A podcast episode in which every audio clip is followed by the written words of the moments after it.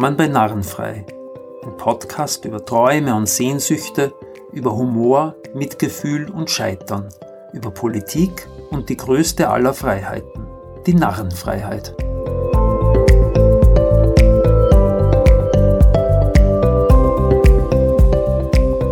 Mein Name ist Klaus-Werner Lobo und ich spreche heute beim ersten Narrenfrei-Podcast mit Stefanie Sargnagel. Die meisten werden dich ja wahrscheinlich kennen, aber vielleicht magst du dich trotzdem kurz vorstellen.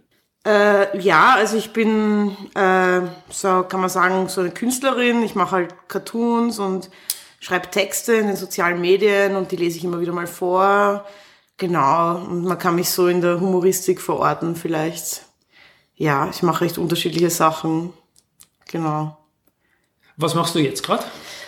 Jetzt gerade, äh, ich muss ein, ich habe einen Buchvertrag unterschrieben und musste jetzt mal was abliefern. Genau, das ist so, was mich, äh, deswegen mache ich eigentlich nicht sehr viel. Also ich habe fast alles abgesagt für die nächsten Monate, weil ich eigentlich ziemlich schon in der Bredouille bin, da irgendwie äh, was abzuliefern. Und ich habe eigentlich zwei Jahre dafür Zeit genommen, aber wie ich es mir eh gedacht habe, habe ich halt nichts gemacht. Aber ich habe auch zu viele andere Sachen zugesagt, genau. Ja, das mache ich eigentlich. Lesungen und sowas mache ich kaum. Und halt wöchentlich im Falter zeichnen, diese Sachen. Bist du zufrieden mit dem, was du jetzt machst? Äh, mh, mm, ja, ich meine, ich bin noch nicht so lang selbstständige Künstlerin. Es ist schon so, man ist schon immer so zu einem latenten Dauerstress, weil man nie irgendwie alles erledigt hat, was man erledigen soll. Aber an sich bin ich da ganz gut reingewachsen und ja, es, es passt schon. Ich äh, verdiene vor allem viel Geld, das ist cool. Also ja, und ähm, versuche aber jetzt mal wieder weniger zu machen, genau, ja.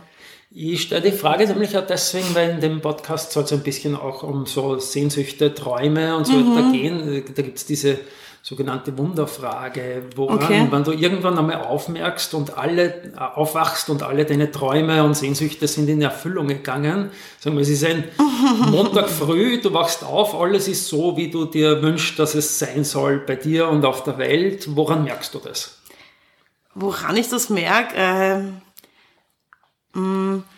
ich weiß nicht, also ich finde die Frage ein bisschen schwierig, weil so auf der Welt und so, vielleicht, ich, also ich weiß gar nicht, ob ich in so einer Utopie überhaupt leben will, weil man will sich auch an irgendwas reiben können.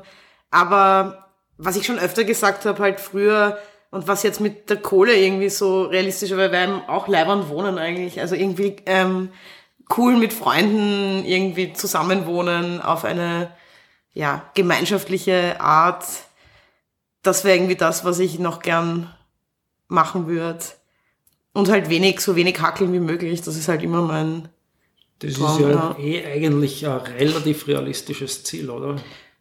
Mm, ja, naja, nein, ich glaube nicht. Man muss schon zuerst viel arbeiten. Das ist irgendwie so ein bisschen das Problem. Und meine Freunde haben alle kein Geld. Also ich kann es nicht alleine alles finanzieren. Das ist ein bisschen das Problem, das so im Weg steht. Aber es ist jetzt nicht völlig utopisch oder so.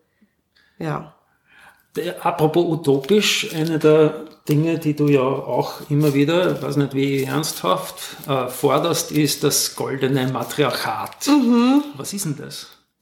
Naja, das ist halt, ich bin halt sehr geprägt von dieser Burschenschaft, bei der ich seit ein, ein zwei, drei Jahren Mitglied bin die Burschenschaft Hysteria. Genau, und ähm, da wurde mir halt dieses Ideal irgendwie näher gebracht und äh, ja, irgendwo sehe ich es schon ein. Also ich weiß nicht, ob ich, ähm, also ich finde es vor allem als äh, Ziel irgendwie sehr erstrebenswert, weil es einem gleich eine ganz andere Dynamik gibt, wenn man halt sowas einfordert, als wenn man Gleichberechtigung einfordert, dann gibt man sich immer gleich mit weniger zufrieden und wenn man halt eine 90% Quote fordert, dann ist man gleich ein bisschen ambitionierter.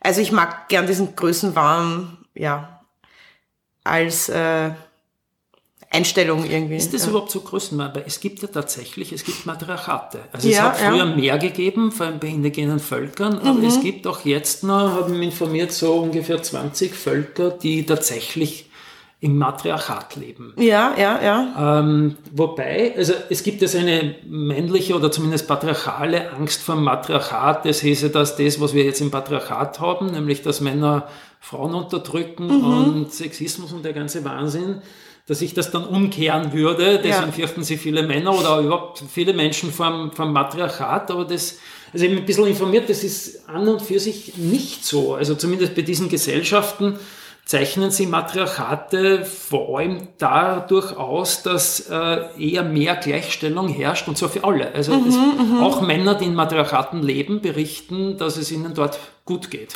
Und welche meinst du da zum Beispiel? Oder? Also, also ich meine, ich, ich habe auch immer wieder, ich habe mich da noch nie so, äh, also in der Burschenschaft beschäftigen sich da einige damit, aber ich bin jetzt nicht unbedingt eine davon. Ähm, die sich da gut auskennt, aber ich habe auch immer wieder jetzt gehört von so Gesellschaften. Ja, aber manchmal ist es auch schwierig, weißt du, wie das ob das so 100% stimmt, wie man es jetzt irgendwie in irgendwelchen Ethnoartikeln äh, das weiß ich natürlich ja. auch nicht, wobei es offenbar auch indigene ähm, Anthropologinnen und Anthropologen gibt, die darüber forschen, also wo das relativ mhm. gut dargestellt ist. Mhm. Äh, es gibt zum Beispiel die, das größte Matriarchat sind die Minangkabau in Indonesien. Das ist okay. lustigerweise ein mittlerweile muslimisches Volk. Mhm. Die leben offenbar sehr gut damit. Also da, da herrschen tatsächlich Frauen und das sind drei Millionen Menschen die in Echt? diesem Matriarchat leben. Okay, ich habe jetzt immer nur so von so kleinen Gruppen. Ja, ja, so die, die haben, also da gibt es zum Beispiel eine Matriarchatsforscherin, die Heide Göttner Abendrot, und die sagt, Matriarchate stärken die Stellung der Frau. Wenn die stark ist, heißt das aber nicht, dass die Stellung des Mannes schwach sein muss. Mhm. Ich bezeichne Matriarchate als Gesellschaften in Balance. Auch Männer leben besser dort, wo die Frauen das Sagen haben. Ja, also ich das, das ist halt auch eine Argumentation auch, also von der Hysterie, dass es ja auch um den Männerschutz geht, also dass ja. es ja auch um die Befreiung des Mannes geht und ja Männer auch im, sehr stark leiden im, im, im Patriarchat eben. Also ja, das sagen wir dann eh oft auch in unserer Propaganda, also dass Männer sich ja viel häufiger umbringen, oft schlechter mit ihren Gefühlen umgehen können und andere umbringen und ähm, halt sehr viel Gewalt irgendwie äh, mit Gewalt irgendwie kompensiert wird, dass man mit seinen Gefühlen irgendwie nicht, äh, dass man die nicht richtig benennen kann. Ja, und auch so, dass sie viel gestresster sind und viel früher sterben und viel mehr Krankheiten haben, weil sie halt nicht zum Arzt gehen. Ja, irgendwie. Ja, Insofern sagt, also ist unser Argument ja auch, dass die Männer in einer von Hysterie, also in diesem Matriarchat, das die Hysterie durchsetzen will, auch besser aufgehoben sind. Ja. Und deswegen sagen wir auch immer, haben wir auch sehr viele männliche Anhänger. Also wir werden ja durchaus von vielen Männern unterstützt ich habe vor kurzem zum ersten Mal einen Workshop in einer Volksschule gegeben im zweiten Bezirk. Okay. Und zwar keine sogenannte Brennpunktschule, sondern wo durchaus auch sogenannte Bobo-Kinder hingehen. Und da gibt's eine Übung, wo man sich zu zweit gegenüber sitzt und sich gegenseitig alles sagt, was man am Gegenüber mag. Also okay. wir sitzen uns gegenüber und ich sage dir, na, ich finde das und das nicht, egal ob Äußerlichkeiten oder mhm, Verhaltensweisen. Mhm. Und es war wirklich arg, wie leicht sich Mädchen tun, das zu tun. So sagen sieben, achtjährige Mädchen und die Buben können das nicht. Mhm, mh. Ja, Buben gegenseitig auch. Buben gegenseitig. Ja, ja. ja Buben ja. gegenseitig. Die sind sich gegenüber gesessen und haben eigentlich, die waren nur auf Verarschen gepolt. Ja. Und du merkst aber, es geht ihnen nicht gut dabei, während das den Mädchen, die Mädchen hätten, die Übung dauert eine Minute lang. Ja. Und die hätten da zehn Minuten reden können und die Buben sind nur nervös rumgerückt. Mhm, mhm, ja kann ich mir gut also vorstellen. Also insofern, ja. ich glaube auch, wir mhm, würden mhm. von der Matriarchat sehr, sehr profitieren. Also ich merke das sogar in meinem Umfeld, das eh relativ progressiv ist irgendwie, aber ähm, ich hatte eine Zeit nur mit Männern irgendwie zu tun, weil viele meiner guten Freundinnen im Ausland leben jetzt und äh, aus meinem Freundeskreis dann irgendwie nur die Buben übrig geblieben sind. Und die reden mit mir über ganz andere Sachen, als sie untereinander reden. Also da reden wir schon immer sehr viel über wie es einem geht und über Beziehungen. Aber sobald sie in der Überzahl sind, nörden sie nur noch ab über irgendwelche, keine Ahnung, postmoderne, irgendwas. äh, ähm, äh, es wird immer so super sachlich und intellektuell, sobald äh, zu wenig Frauen am Tisch sind, äh, ist mir halt aufgefallen. Aber ja, das ist, das halt ist auch eigentlich Fahrt, finde ich. Ja, für mich ja. ist halt Fahrt, weil ich nicht so der Nerd bin. Aber, aber mir ist halt aufgefallen, dass sie ja. dann, ich weiß dann oft viel mehr über sie, als sie gegenseitig über sich wissen, weil sie einfach mir automatisch ganz andere Sachen erzählen als Frau irgendwie. Also viel mehr sich so öffnen dann oft irgendwie und über so auch emotionale Sachen reden, während sie untereinander oft nur über, ja, äh, Philosophie reden oder so.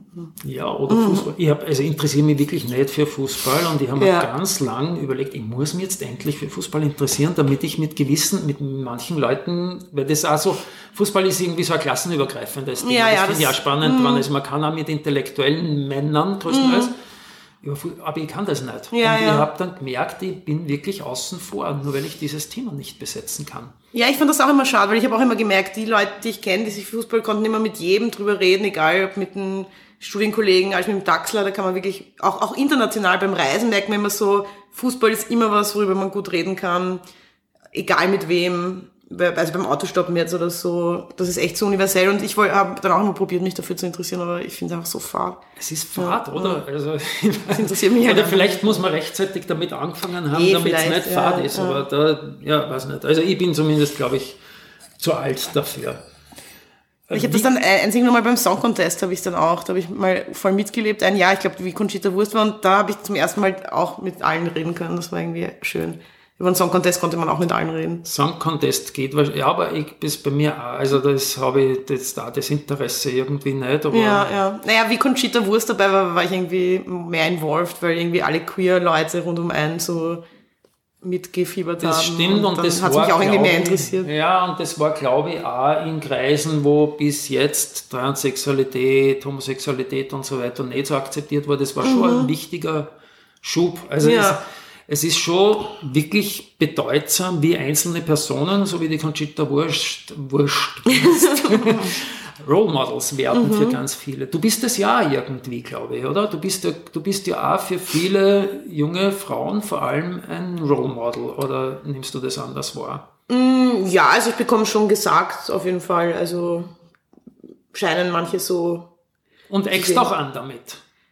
Ja, sicher. Aber auch also so richtig arg anecken, das ist erst gekommen mit der Zeit. Also es war eigentlich am Anfang gar nicht so arg. Ja. Also, dass ich so viel, also ich werde jetzt auch irrsinnig viel so rezipiert, immer, wenn jetzt über mich geschrieben wird, schreiben alle immer so, diese polarisierende Figur. Und das war aber interessanterweise vor zwei Jahren überhaupt nicht so. Das ist, mm, die Leute übernehmen das äh, irrsinnig schnell irgendwie. Also es waren ja eigentlich vor allem so Rechte, die eigentlich so gezielte Shitstorms gemacht haben. Und eigentlich war aber, war eigentlich die Rezeption meiner Sachen nicht so polar. Es war eigentlich relativ positiv. Also es haben fast alle Artikel waren immer so entweder gleichgültig oder positiv. Und erst seit die Krone da diesen Shitstorm initiiert hat, heißt plötzlich, ich bin irrsinnig polarisierend. Ja, aber. Ist das die Krone und der, der Richard Schmidt, der hat ja das ja, und die, angezündet? Diese rechten Trolle, die sich halt so gegenseitig mobilisieren. Und das färbt dann halt auch ab irgendwie auf, äh, auf andere Medien dann irgendwie. Wie, wie, wie gehst du damit um? Du hast ja damals sogar einen Hörsturz gehabt oder so. Ja, wobei man weiß halt nicht genau, woran ein Hörsturz ja. wirklich liegt. Also ich meine, ich will es gerne den allen vorwerfen, aber ein Hörsturz, man weiß halt tatsächlich nicht, woher das kommt. Also es kann auch irgendeine Entzündung. Ja sein oder aber hat es Auswirkungen auf dein Verhalten? Also du, du bist extrem exponiert in der Öffentlichkeit, mhm. du wirst extrem angefeindet. Es ist ja nicht nur von ganz rechts, ja, also von dieser sogenannten linksliberalen Mitte. Ja. Oder von Leuten, die dort recht akzeptiert sind, wie damals der Thomas Klabinetsch zum Beispiel. Das war ja ziemlich arg, was der Ja, das auch ein stranger Typ irgendwie. Also. Ja. Hat das, führt das bei dir zu einer Verhaltensänderung? Also, also nicht wirklich merkbar. Funktioniert der Druck, das ist ja eigentlich Macht und Unterdrückung. Ja, aber also ich bin da eh sehr, äh, also mich stachelt sowas dann eigentlich eher an, weil ich mir das Gefühl habe, ich erreiche diese Leute halt auch irgendwie und das ist ja auch irgendwie was, äh, auch irgendwie was Cooles, als wenn die einem, also ich meine, natürlich äh, fand ich es damals stressig, also ich will jetzt auch nicht das schönreden, das ist ja schon irrsinnig schier, aber es ist nicht so, dass ich in meinem Alltag vor allem angefeindet werde. Also das ist wirklich nur im Internet und im Gegenteil kriege ich in meinem Alltag eigentlich ständig urviel positives Feedback und ja, also wenn ich zum Beispiel mit meiner Mutter unterwegs bin, die kommt manchmal zu Lesungen. Also mein Alltag besteht eigentlich eher daraus, dass Leute die ganze Zeit sehr nett zu mir sind und mhm. äh, ich fühle mich eigentlich recht privilegiert, ich verdiene viel Kohle gerade. Also es ist eigentlich voll überwiegend das Positive. Also ich höre sicher öfter einmal äh, am Tag was Nettes. Also, also ja, das ist äh, nur virtuell im, im echten Leben. Also ich eben, das habe ich aber eh auch schon öfter gesagt, so, also es passiert eigentlich nicht im echten Leben, in der echten Auseinandersetzung und deswegen macht es mich auch nicht so fertig, wie wenn mich jetzt jemand auf der Straße deppert angehen würde. Das hat sich bis jetzt in Grenzen gehalten. Hat es Momente gegeben, wo die, wo die Kränkung quasi ankommen ist, also wo es die destabilisiert hat? Destabilisiert nicht, aber ähm, Kränkung, also mich kränkt zum Beispiel ja auch dann eher der Umstand, dass Leute das machen irgendwie. Also ich bin mhm. schon jemand, der sich voll ärgert immer über das blödeste Kommentar, einfach nur weil ich mir denke, da gibt's jetzt wirklich eine Person, die sitzt daheim und das ist das, was sie mit ihrer Zeit macht und das ist dann eher das, was mich weniger der direkte Angriff, der kränkt mich vielleicht so ein bisschen, aber eigentlich jetzt nicht tiefgreifend, weil es kränkt dann mir eher was von Leuten, die ihm wichtig sind. Aber eher der Umstand, dass es halt so viele gehässige, bösartige Leute gibt, die halt ihre Freizeit damit verbringen, halt Leute so dirf zu beleidigen die ganze Zeit im Internet. Also das ist dann eher das, was mich Schwingt da ärgert. sowas wie Mitgefühl für diese Leute auch mit? Also die haben ja ein scheiß Leben eigentlich. Diese Leute, die vom, also denke mal, die Ja, vom ich Computer sitzen und andere Leute kriegen, das ist ja irgendwie so ein, schon ein Zeichen von, Mhm. weiß nicht, ich bin nicht so rund. Also empfindest du sowas wie Mitgefühl für Rechte, für Sexisten, für Trolle, für weiß ich nicht was? Äh, es kommt drauf an. Also es gibt halt die, die wirklich diese FPÖ-initiierten Shitstorms, wo mir wirklich ganz komische Leute Sachen geschrieben haben, wo du halt merkst an den Profilfotos und an allem, dass die einfach richtig im Arsch sind und die würde ich jetzt auch nicht unbedingt anzeigen wollen oder so, weil da denke ich mir schon, okay, du bist einfach eine arme Sau. Aber es gibt dann auch so, zum Beispiel das Standardforum, da, da habe ich schon das Gefühl, das sind eher so Normalos und vielleicht eh so Linke und ähm, äh, das ärgert mich mehr und also ich Ja, oder der Standard selber, dass Ja. die das zulassen, oder? Die Moderatoren vom Standard und so weiter. Ja, das, da Ja. steht ja ein Kalkül dahinter. Ja, also das, das finde ich ja alles kränkend, dass es Leute gibt, die sich für die Guten halten und die ja damit Geld verdienen. Ja, ja, ja. Und das zulassen. ja. Ja, ich weiß halt auch nicht, wie man richtig drauf, also als Standard jetzt richtig drauf reagiert, weil ich meine, man kann auch nicht so einfach ein lebendiges Forum so völlig. Ja, man könnte es moderieren, aber da geht es ja um Clickbait. Ja, ich meine, moderiert wird's ja schon und es wird schon viel gelöscht, aber halt, es ist manchmal halt nicht so sorgfältig. Also es bleiben auch durchaus arge Sachen lange stehen. Äh, ja. Ähm, aber eben auch da denke ich mir so, ich reagiere oft sehr stark darauf und ich weiß noch, wie ich überhaupt nicht bekannt war, fand ich es immer super weird, wenn bekannte Personen das so ernst genommen haben, was so irgendwelche User über sie schreiben. Also ich fand es irgendwie ein bisschen unprofessionell und äh, ein bisschen lächerlich. So ich denke mir, das kann dir doch wurscht sein, du bist äh, eh unerreichbar für die oder sowas. Aber andererseits nehme ich die Leute halt auch ernst. Also irgendwie ist das, ich denke ja nicht, das ist äh, irgendeine, das ist ja eine Person, die da draußen herumspaziert und dann denke ich mir, das muss man schon auch ernst nehmen, dass, also das kann ich jetzt auch nicht sagen, ja, das ist mir vollkommen wurscht, weil das sind halt Leute, die sitzen daheim und machen das und die sind ja auch Teil der Gesellschaft und da draußen unterwegs und deswegen lässt mich auch nicht kalt, weil ich mir denke, warum macht sie, also weil ich so nicht nachvollziehen kann, wie man sich nicht geniert, so seine Freizeit zu verbringen. Also jetzt nicht unbedingt von diesen ganz argen Leuten, die, wo du wirklich merkst, die können nicht bis drei zählen, einfach in der Art, wie sie schreiben, sondern eher die, die sich dann so gewählt ausdrücken und aber genau inhaltlich genauso tief sind in Wirklichkeit. Die ärgern mich dann ja mehr, weil ich denke mir, die sollten halt das besser checken, was sie da machen. Ja. Ja, ist, also ich glaube ja ganz viel, also das, was du abkriegst, würde ich, glaube ich, nicht aushalten. Also ich habe auch schon Shitstorms abgekriegt. Am meisten war das damals bei diesem, das war übrigens, glaube ich, eine der ersten Gelegenheiten, wo wir uns wahrgenommen haben gegenseitig. Das war diese Geschichte mit den Hinnichen. Da war einer Politiker, Ah, okay. da war so eine eben Band mit wahnsinnig sexistischen Texten ja. und ich wurde, in, man hat mir vorgeworfen, die zensiert zu haben, was nicht ganz gestimmt hat, aber wurscht, ich habe irgendwie schon dafür mich dagegen gewehrt, dass die öffentliche Förderungen kriegen. Und da habe ich richtig argen Shitstorm abgekriegt. Das okay. zieht sogar mein Wikipedia-Eintrag und was weiß ich was alles. Und das hat man schon zugesetzt. Und das war aber für relativ kurze Zeit. Ja, Und das war schon so, dass ich mir gedacht habe, boah, halt dauernd brauche ich das nicht. Und mein Gefühl ist, du hast das irrsinnig viel so. es geht, also es ist Das war ja wirklich- nur ja. online, größtenteils. Ja, ja, ja. Ja, ja, aber also ich glaube, also diese Schwelle sind eigentlich immer nur recht punktuell. Und ähm, es ist ja auch was anderes, ob es immer wieder die Identitären sind, die mir auf gewisse Wurscht sind. Ich meine, das ist mir klar, dass sie das machen. Die aber eigentlich in Wahrheit ja tatsächlich gefährlich sind. Eh, ja, ja, eh. Aber ähm, äh, von denen ich es halt nicht anders erwarte, als wenn es plötzlich Ja. so ur viele, was ich jetzt, irgendwelche Leute, irgendwelche dahergelaufenen Leute und in so einer Masse und so. Also das war ja wirklich so, ich konnte nichts mehr schreiben, ohne dass 50 urtiefe Kommentare da waren. Ähm, das ist schon nur so punktuell. Das ist zum Beispiel, das verschwindet dann einfach von selber wieder. Und das ist jetzt Aber gar nicht so. da- also ich kriege auch schlecht keine gemeinen, direkt an mich gerichteten Nachrichten momentan. Das ist schon nur immer. Und das, ich denke mir schon auch, ist auch angenehm. Also ich brauche es auch nicht dauernd. Also ich muss schon auch manchmal ein bisschen entspannen und brauche nicht 15 Artikel auf irgendwelchen unzensuriert.at und so weiß ich was. Ja, aber gibt es irgendwas, wie, wie schützt du dich davor? Oder hast du so eine dicke Haut? Oder, oder was, was, was ist das, mm. das? Oder ist es eh so, dass du, es verletzt dich tatsächlich und. Verletzen? Ich meine, verletzen ist vielleicht das falsche Wort. Ich finde es halt anstrengend, aber, und traurig ein bisschen, aber, aber es ist ja nicht so, dass ich nicht ein super Backup habe von Leuten, mhm. die mich supporten und die ich ja, also, ich fände es viel schlimmer, wenn das Leute wären, die ich leibern finde, aber, ähm, es haben ja auch ganz viele Leute zu mir gehalten und ganz viele Medien Partei für mich ergriffen und ganz viele Leute mich angerufen und ich, keine Ahnung, habe die ganze Hysterie hinter mir. Das sind ja auch 90 wahnsinnige Frauen irgendwie, die ähm, immer für einen einstehen. Also ich weiß nicht, ich habe eher viel Rückhalt von Leuten. Ja, genau. Das ist ja überhaupt was, also ich, für mich ist ja die Hysterie eine der schönsten Formen einer neuen sozialen Bewegung, mhm. weil das ist ja nicht nur ein Witzverein, sondern das ist ja tatsächlich für mich sowas wie eine zivilgesellschaftliche soziale Bewegung, mhm. die mit viel Humor, aber sehr radikal und eigentlich sehr punktgenau ein, eins der wichtigsten gesellschaftlichen Anliegen heute formuliert. Und das sind viele, kommt man vor. Ja, also wir sind, auf große Resonanz. Also ich darf das eh nicht so oft, ich werde immer gescholten. Also ich bin immer, ich werde am meisten zur Hysterie gefragt, aber kann natürlich nicht immer alles so preisgeben.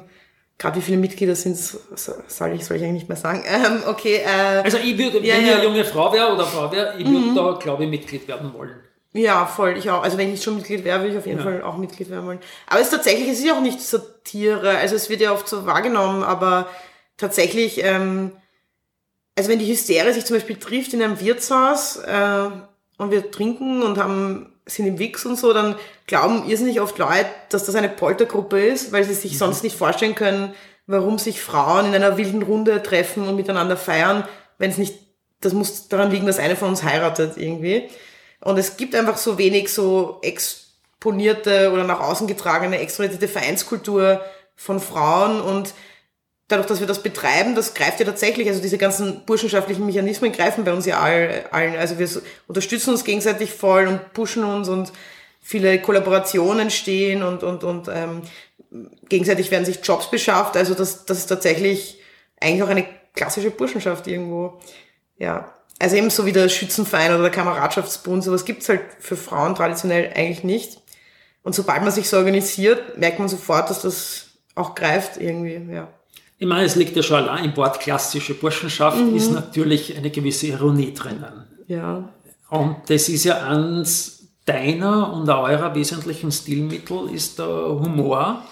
Ich kann ja leider also aus der Hysterie, also aus Mitgliederposition ja. nicht so viel drüber erzählen, also, also so auf einer analytischen.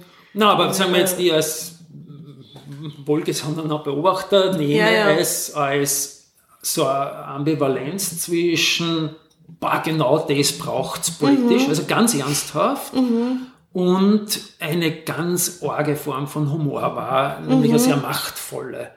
Ja. Und das ist besonders punktgenau, weil Frauen eigentlich traditionellerweise im Patriarchat Humor, nämlich die Fähigkeit zum Humor überhaupt abgesprochen mhm, wird. Also mhm. der Immanuel Kant hat zum Beispiel sogar gesagt, Lachen ist männlich, Weinen ist weiblich. Mhm, Was sagst du dazu?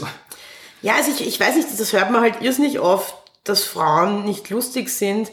Und das ist, habe ich noch nie so wahrgenommen. Also Frauen sind vielleicht oft nicht die, die sich äh, gleich auf irgendeine Bühne hauen und so den Clown runterreißen, aber ich, ich kannte immer extrem witzige Frauen. Also seit ich ein Kind war, habe ich, kannte ich immer sehr witzige Frauen und auch mal mit einem ärgeren Humor und einem böseren irgendwie so. Ja, kann es nicht sein, dass das nicht überhaupt eine patriarchale Strategie ist, Frauen den Humor abzusprechen? Also ich habe mir zum Beispiel, ich habe Frauen und Humor gegoogelt. Ja. Und dann kommen so Sachen wie Frauen sind nicht lustig. Also es sind, das ist das Neon-Magazin, der Tagesspiegel, warum der neue Feminismus so humorlos ist. Mhm. Oder in der Süddeutschen, der Feminismus hat kein gutes Image, das Thema wird oft richtig verbissen behandelt. Ja. Oder in der Welt haben Männer Angst vor lustigen Frauen. Haben mhm. Männer Angst vor lustigen Frauen? Ähm, also ich glaube schon, dass du hast da einige Typen gibt. Also ich habe es auch immer so empfunden, dass ich uroft von Männern, also obwohl ich immer sehr viele männliche Freunde auch hatte, aber oft so, gerade wie ich jugendlich war, dass oft Burschen zu mir meinten, ich sei so gemein. und ich habe es überhaupt nicht gemein, gemeint. Ich war, äh, ähm, ich war halt nicht jemand, der ständig über ihre Witze lacht, weil ich halt selber Witze gemacht habe. Und das haben irrsinnig viele Burschen dann gleich als gemein empfunden, wenn man halt das nicht macht irgendwie. Äh, und ich glaube schon, dass äh, so Witze reißen hat ja auch was Mächtiges vielleicht und das, da fühlen sich dann manche schon irgendwie bedroht. Warum Oder, eigentlich? Warum hat Witze reißen was Männliches und warum fühlen sich Leute bedroht dadurch? ich weiß nicht, ich finde es halt rhetorisch manchmal ganz knifflig. Man kann mit Witzen schnell mal Leute irgendwie in einer Diskussion äh, überlisten.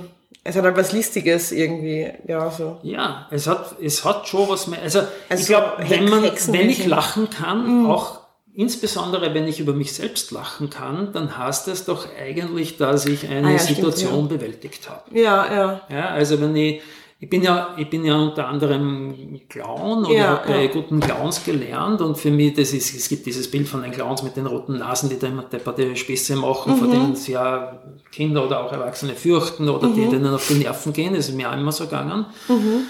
Und dann gibt's aber so das, was für mich gute Clowns sind, das sind diejenigen, die über die eigene Lächerlichkeit, über das eigene Scheitern, über das, über das Nicht-Perfektsein lachen können. Das mhm. heißt, das sind eigentlich Menschen, die den Schmerz, den Verlust, das Scheitern, das Nicht-Perfektsein akzeptiert haben. Mhm, mh. Und ich glaube, wir lachen über gute Clowns nicht, weil sie so lustig sind, sondern weil wir unser eigenes Scheitern in ihnen erkennen. Ja. Und das ist eine sehr machtvolle Rolle mhm, eigentlich. Mhm, mh, weil wenn ich über mein Leiden nicht mehr trauern muss oder nicht einknicke, sondern das akzeptieren kann, dann mhm. habe ich eigentlich sowas wie Macht und das hat, glaube ich, sehr viel mit Intelligenz zu tun. Ich habe da Studien gefunden, die das tatsächlich bestätigen. Das sagt eine, für, äh, für Frauen ist ein Mensch mit Humor einer, der sie zum Lachen bringt und ein Mann dagegen versteht darunter jemanden, der über seine Witze lacht. Mhm, mh, also ja. das bis hin zum Balzverhalten angeblich mhm. suchen eben Frauen lustige Männer, mhm. über die sie lachen können. Und Männer suchen Frauen, die über sie lachen. Ja, ja. Womit ja. natürlich eine gewisse Machthierarchie äh, stabilisiert wird. Ja, ja, ja. Und da steht in dieser Studie, mit Humor demonstriert man Intelligenz und Bildung, ein gutes Gespür für Situationen. Wer schlau ist, der verfügt meist über einen höheren sozialen Status oder kann ihn in seinem Leben noch erreichen. Und der Status des Mannes ist etwas, was die Frau evolutionsbedingt unbewusst checkt. So sagt der Witz ihr mehr als tausend Worte über seinen Job und seine Karriere. Mhm. Daher die Forderung, er muss Humor haben. Ist sie zu lustig, also zu schlau, dann ist seine Männlichkeit in Gefahr. Ja, das kann ich mir schon auch bis zu, also es ist viel Klischee halt, aber ja. Es also ist Klischee, aber es erklärt vielleicht auch, warum du oder andere Frauen mit Humor so angefeindet werden. Mhm, mh. Weil ihr Machtpositionen mit Humor tatsächlich in Frage stellt. Ja, was, was darf Humor? Also in, gegen wen richtet sich dein Humor? Lachst du auch über Schwächere zum Beispiel?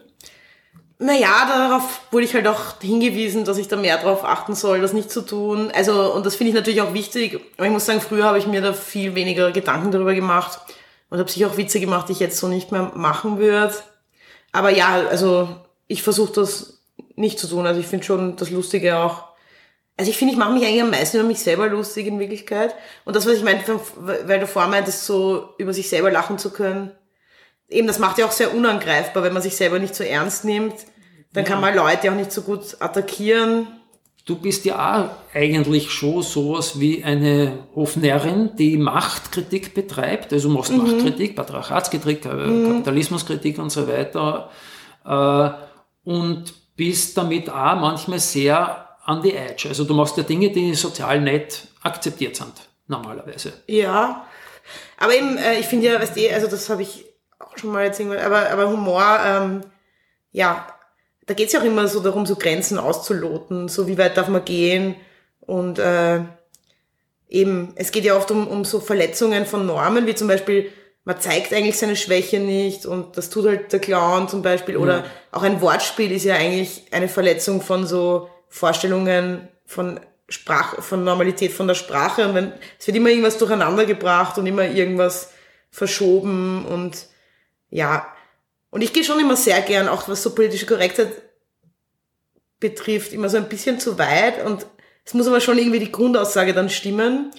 Und äh, ja, ja, manchmal weiß ich auch nicht, war das jetzt zu, ging das jetzt zu weit oder nicht. Aber ich schaue dann meistens, nehme ich mir dann die Titanic als Vorbild und äh, denke mir, na, ich, ich darf jetzt nicht so brav werden, nur weil ich eine Öffentlichkeit habe. Aber ich würde gern diesen politische Korrektheit Begriff mhm, ein bisschen hinterfragen, ja, weil das wird ja heute von ganz vielen Leuten, die sagen, ja, diese scheiß politische Korrektheit. Ja. Und, und legitimieren damit, dass man zum Beispiel rassistische oder sexistische Witze macht oder ja. irgendwelche Gruppen oder dass man Begriffe, die meiner Meinung nach zu Recht nicht verwendet werden sollten, ja. wieder verwendet werden mag. Da fühlen sich dann die Leute unterdrückt, weil sie irgendwelche Dinge angeblich ja. nicht mehr sagen dürfen. Ja. Und mein Gefühl ist, dass das nicht nichts anderes ist als eine Verschleierung, dass politische Korrektheit, so wie Sie sie verstehen, einfach Respekt. Ja, eh, bedeutet. nein, nein, nein. Also ich bin ja auch eher, also ich kenne das ja auch, dass irgendwie so irgendwelche komischen Typen es plötzlich sich diskriminiert fühlen, weil sie halt irgendwas äh, weil sie plötzlich dann halt Gegenwind bekommen, wenn sie halt sexistisch sind oder ja. so. Aber ich finde schon, man kann manchmal so politische Inkorrektheit als Stilmittel verwenden oder wenn man irgendwas zitiert oder die, die Aussage dahinter ist halt eigentlich nicht politisch inkorrekt. Und, und da achte ich zum Beispiel drauf, auch wenn ich es gern einsetze, so als Stilmittel, aber es ist dann eigentlich, für mich ist es trotzdem politisch korrekt als Grund, äh, also als die Aussage des Witzes irgendwie. Ähm, ja, und da werde ich aber manchmal schon auch von Linken angegriffen, aber dann habe ich das Gefühl, die haben halt den Witz nicht gecheckt. Also das ist oft so. Die, die, mhm. die, die läuten dann halt nur die Alarmglocken nach so typischen Schemen, aber sie haben eigentlich nicht, ähm, ja, sie, sie haben eigentlich nicht wirklich den Witz gecheckt irgendwie so. Also das gibt schon auch. Also es kommt immer auf den Kontext an. Mir geht mal da was auf die Nerven, mal da. Also sozusagen im großen gesellschaftlichen Ding bin ich halt auch, also finde ich das auch so wie der Pfaller oder so, die plötzlich sich ja. so unterdrückt fühlen von der politischen. So, es geht ja, mir dann auch genau. auf die Nerven, aber ich bin ja auch so in linksradikalen Kreis und da geht es mir dann auch auf die Nerven, wenn ich jetzt nicht irgendwie, wenn ich halt ur aufpassen muss die ganze Zeit, was ich sage und ja, das kommt mir dann auch manchmal so ein bisschen bourgeois vor, so wie, wie halt die ganzen Bürgerkinder früher nicht fluchen durften und man redet, oder wenn ich Zitate verwende oder so, also, ja. Aber ist es nicht, ist, ist es nicht einfach, es geht ja wahrscheinlich um die dahinterliegende Motivation. Also, also zum Beispiel ähm, ähm, ähm, habe ich mal einen Witz gemacht, den habe ich dann eben Standards gemacht, wo mich auch einige sicher anfeinden können. Das war dieser Witz, äh, ja, wir wollten nach Marokko halt so quasi auf Sextourismus, aber irgendwie hat uns niemand angebraten und der Kölner Hauptbahnhof hat echt zu viel versprochen. Mhm. Und da kann man schon sagen, hey, der Witz ist eigentlich zu arg und ich mache mich da über die Opfer lustig oder ich es ist rassistisch oder so, aber eigentlich habe ich mich in diesem Witz ja eigentlich darüber lustig gemacht, dass mir die ganze Zeit Rechte schreiben, ich wäre ja gerne am Kölner Hauptbahnhof gewesen und ich fahre da ja nur hin wegen den Nafris oder so. Also irgendwie, so war der Witz mehr gemeint, aber man könnte ihn natürlich auch so, also es gibt sicher Szenen, wo ich. Ja, aber ist das nicht entweder Dummheit oder böse Absicht, wenn man so einen Witz von dir missversteht? Ich verstehe den nicht miss. Also mir ist, für mich ist das total offen. Ja, aber also es gibt schon oft, oder, oder zum Beispiel ähm, verwende ich auch manchmal das Wort vergewaltigen und da, das war eine meiner ersten Lesungen, war, war in so einem linken Umfeld wegen diesem Josef, das war in so eine Benefizlesung. Da habe ich halt irgendwie das Wort Vergewaltigung verwendet und dann war es halt gleich so, ja, Vergewaltigung darf man nicht verwenden in Witzen und so. Und ich so, ich weiß nicht, Warum sowas. Nicht? Ja, weil man damit es irgendwie ähm, halt die Ernsthaftigkeit des Themas irgendwie äh, oder es war ein Vergewaltigungswitz, aber es gibt ja, also ich verstehe schon, was gemeint ist. Ähm, aber ich als Frau und äh, ja, keine Ahnung, aber ich muss mich sehr oft auch vor Linken rechtfertigen. Aber, das ist, ja. aber eben, du als Frau, ja, das ja. ist schon ein Punkt. Weil ich glaube, dass ich als Mann Sachen nicht sagen darf, die du als Frau sagen darfst. Ja, also es hat sogar Sigmund Freud schon definiert, irgendwie diesen Unterschied zwischen dem Judenwitz und dem jüdischen Witz. Ja, ja, ja. ja, wenn, wenn der jüdische Witz, wo Juden und Jüdinnen über sich selbst lachen und auch über Klischees von mhm, sich selbst mhm. lachen, ist ja was anderes als wenn ein Antisemit einen Judenwitz macht. Ja, ja, klar. Ja. Und ich glaube auch, dass ich als Mann gewisse Witze, die möglicherweise sexistisch sind, nicht machen darf, mhm, mh, mh. Äh, während du als Frau, die von Sexismus betroffen ist, ja, dann, dann ist es ja ein Lachen über sich selbst, ein Lachen über die Gruppe, der man angehört. Ja, ja, eher. Ja, ja. So wie, weiß ich nicht, Schwule und Lesben möglicherweise eher Schwule und Lesbenwitzen machen ja. dürfen oder Angehörige, weiß ich nicht, rassistisch unterdrückter äh, Gruppen mhm. auch das eher machen dürfen. Und das ist, glaube ich, der wesentliche Unterschied. Und für mich ist das eigentlich so klar, warum das, also das ist. Ja, aber ich finde in manchen. Manchmal ist es nicht Manchmal klar. ist es nicht so klar. Zum Beispiel, ich verwende klar, auch sehr, sehr gern eben so Wörter wie Hurenkind oder Hure, einfach weil ich ähm, damit auch so einen gewissen Slang zitiere, der halt draußen präsent ist, irgendwie mhm. auf der Straße und, und das so ein bisschen der Schmäh ist, dass ich mich selber so, wie so darstelle wie ein zwölfjähriges, renitentes Ghetto-Kind irgendwie. Und das ist so ein bisschen der Witz und dann will ich auch mit diesem Stilmittel arbeiten und dann höre ich halt von Leuten, feministischen Freunden, hey, verwende nicht mehr Hure, weil das ist einfach ur diskriminierend einfach nur gegen Sexarbeiter. Und ich denke mir, ja, es stimmt schon, aber es geht ja auch dabei, dass ich eine bestimmte Sprache verwenden will, weil ich damit ein gewisses, äh, ja, aber eine gewissen Art von Menschen irgendwie zitieren will. Also ich kann, ja, ich, ich wüsste jetzt nicht, wie ich das anders machen können, weil wenn ich jetzt ein politisch korrekteres Wort verwende, dann funktioniert der Schmäh überhaupt nicht. Oder ich habe vor kurzem äh, eine Geschichte erzählt, dass ich meinem Vater mal ein Porträt geschenkt habe. Dadurch habe ich halt eine, eine schwarze Frau gemalt damals und, und, und mein Vater hat sich nie gefreut über die Geschenke von mir. Und, und das war eben so der Höhepunkt, wo ich ihm mal so ein urschönes Porträt gezeigt, äh, geschenkt habe, so mit zwölf. Und er hat dann zu mir gesagt, so, was schenkst du einer Negerin irgendwie? Und dann haben auch, äh, und haben, und die, die Geschichte fand ich halt, so hat sie funktioniert und dann haben mich halt auch Leute angeschrieben, ich soll halt das N-Wort nicht verwenden und denke mir auch, aber ja, wenn es ein Zitat ist von meinem Nazi-Vater, wie soll ich es dann nicht nicht verwenden, weil dann funktioniert die Geschichte irgendwie ja. nicht. Also wenn es ein Zitat, also ich finde als Zitat sollte man sowas schon verwenden dürfen, weil sonst verfälscht es ja die ganze Aussage, weil mein Vater wird halt nicht N-Wort sagen irgendwie. So. Ja. ja. Und das sind dann so Themen, wo ich mir denke, ja, ich das ist für mich so ambivalent, ja. da bin, da bin, das ist für mich so ein Thema, wo ich mir selber nicht sicher bin. Ja, im Endeffekt habe ich es dann trotzdem gelöscht, weil ich mir dachte, ah, mir ist ja, das jetzt zu anstrengend, ich diskutieren. Das auch, weil ich im Zweifel, im Zweifel möchte denen, die davon wirklich täglich betroffen sind, die Definitionsmacht überlassen. Ja? ja. Ich muss nicht alles verstehen, aber im... Naja, aber ich, ich bin so, schon, dass ich mir denke, ich will es aber schon irgendwie auch logisch verstehen, weil sonst ja. fühle ich mich ein bisschen... Äh, ja, sonst finde ich es ein bisschen blöd, irgendwas zu löschen, wo ich eigentlich gar nicht der Meinung bin, dass das jetzt gelöscht gehört und das nur zu machen, weil ich jetzt ein bisschen konfliktfaul bin oder mir nicht ganz sicher bin. Das finde ich dann schon schwierig irgendwie. Also ich habe mich ein bisschen geärgert, dass ich es dann gelöscht habe, weil, ja. weil es mir nicht logisch vorkam, weil ich mir dachte, ich zitiere einen Nazi und dann ist ja was anderes, wenn ich wie das Burgtheater überall, oder ich weiß, irgendwer hat dann das als Beispiel gebracht, ähm, wo das Burgtheater irgendwas plakatiert hat, so, äh, ja.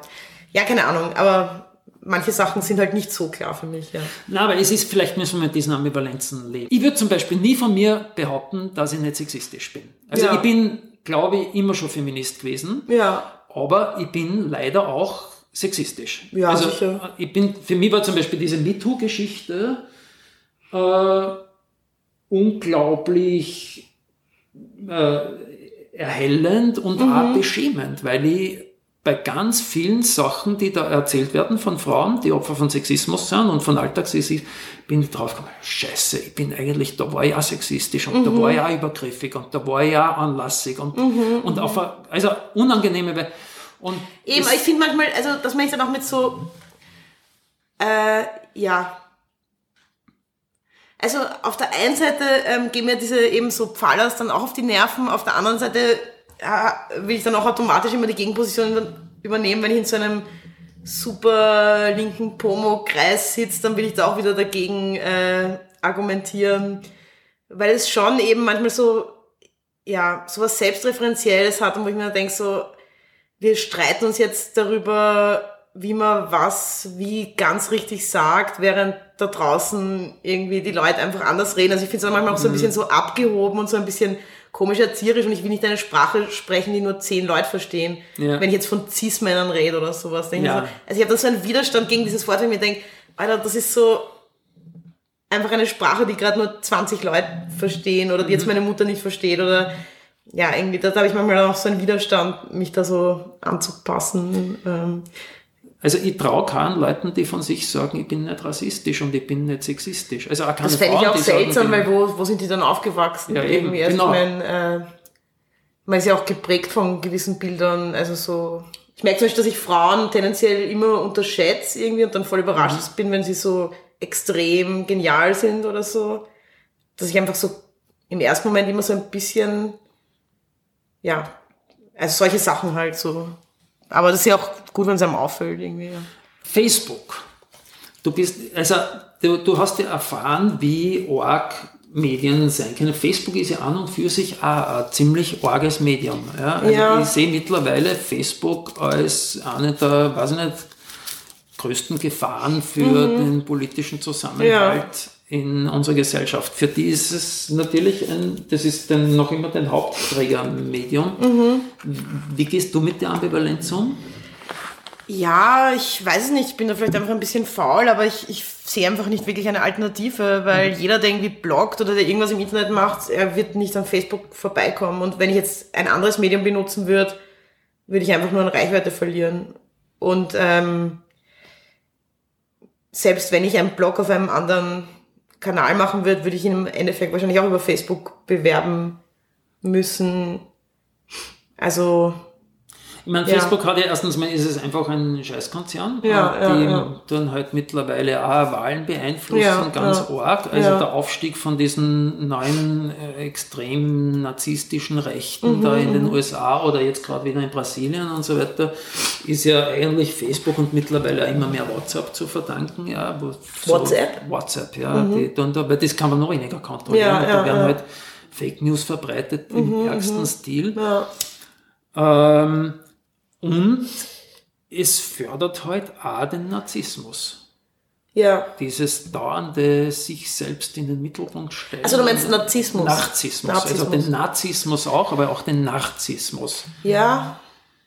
Tut's das so? Ich, ich weiß gar nicht. Ich meine, haben, ich denke mir immer, wenn das solche Sachen gesagt werden, also diese politischen äh, Problematiken sehe ich schon, aber jetzt so persönlich, weiß ich gar nicht, bin mir nie so sicher, wenn ich mir denke, Menschen stellen sich ja immer da, sobald sie irgendwie rausgehen. Ist das jetzt wirklich so extrem ja, anders? Ist es nicht ärger worden? Ist es nicht ärger worden dadurch, dass Leute wahnsinnig viel auch sogenannte Freundschaften oder Beziehungen heute über Facebook pflegen und die aber immer mehr auf viele Likes kriegen und sich in optimaler Weise darstellen und es ist aber relativ wenig direkter Austausch.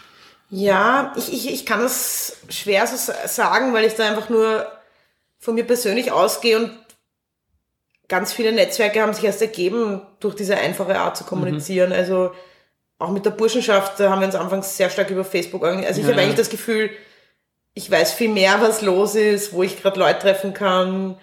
Also ja. Und es ist ja nicht nur Darstellung, es ist ja auch Mitteilen. Und Mitteilen ist ja auch an sich nicht unbedingt immer was was Schlechtes. Wenn jetzt jemand urnarzisstisch ist, dann wird das halt sehr narzisstisch ausschlagen, aber es, ich kenne Leute, die posten viel, weil sie einfach auch so sehr sich viel mitteilen und eigentlich soziale Typen sind einfach. Also ich sehe das nicht so grundsätzlich negativ. Also ich, ich kenne ja auch ganz viele Leute, die einfach eben auch lustige Geschichten erzählen oder auch, ähm, ja, oder so subkulturell sich organisieren. Also ich, ich habe das Gefühl, es bereichert mein Sozialleben eher, als dass es ja. das irgendwie verödet oder so. Also deswegen kann ich das irgendwie ja. schwer sagen.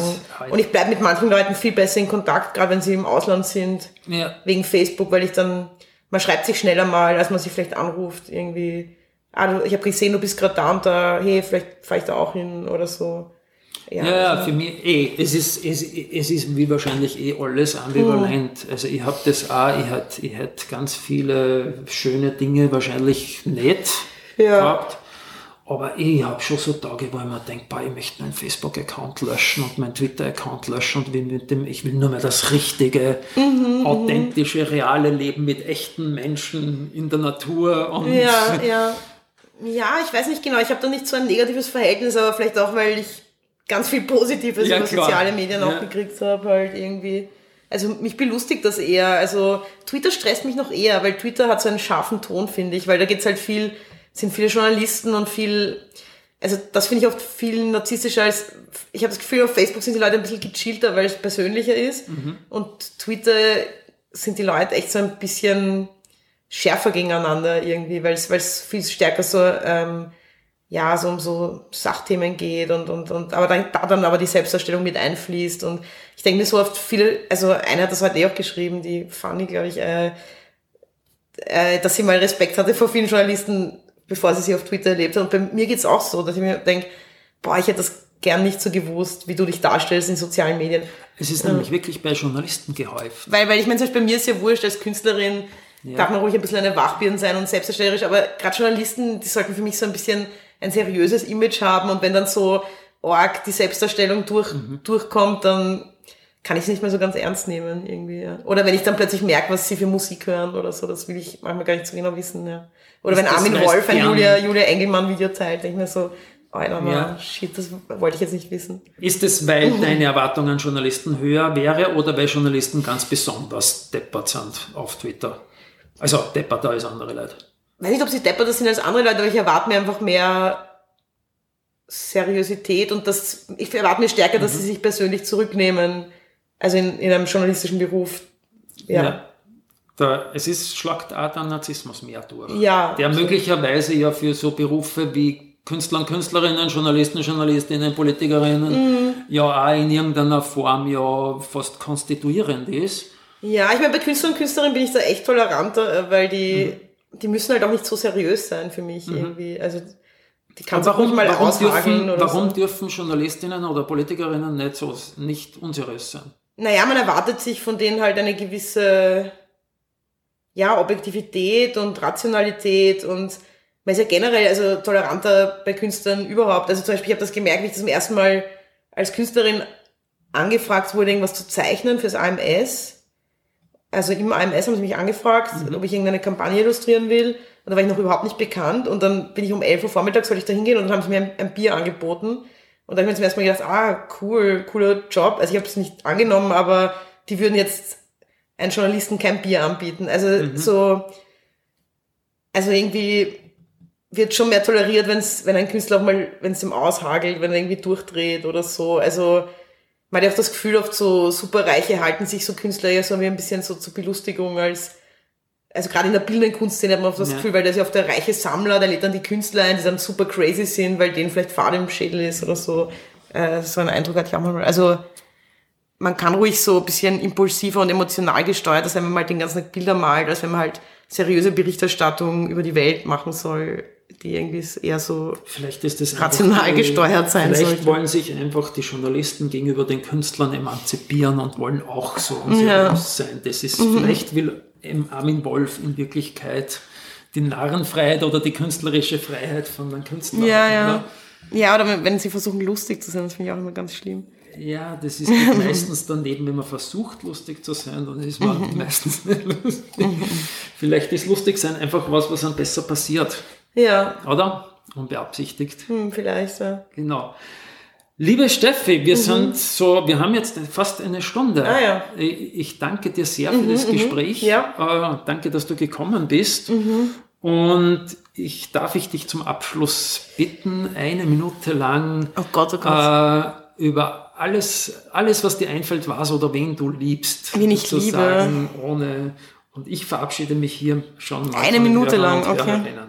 Danke, Stefanie Sagnagel. Okay. Ich Und liebe los. Zigaretten, meine Burschenschaft.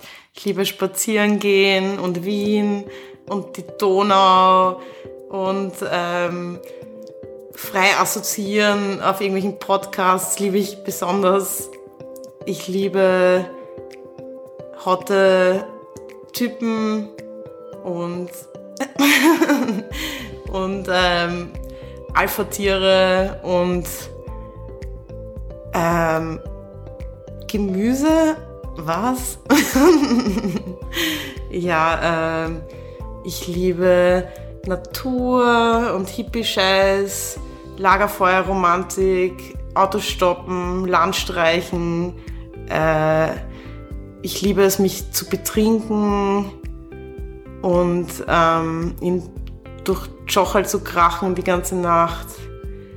Ähm, ja, das ist die Minute vorbei. Yes!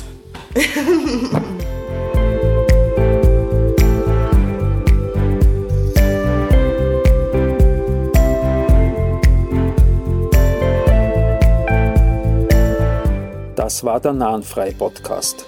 Alle Informationen zur Sendung finden Sie unter www.klauswerner.com. Thank you.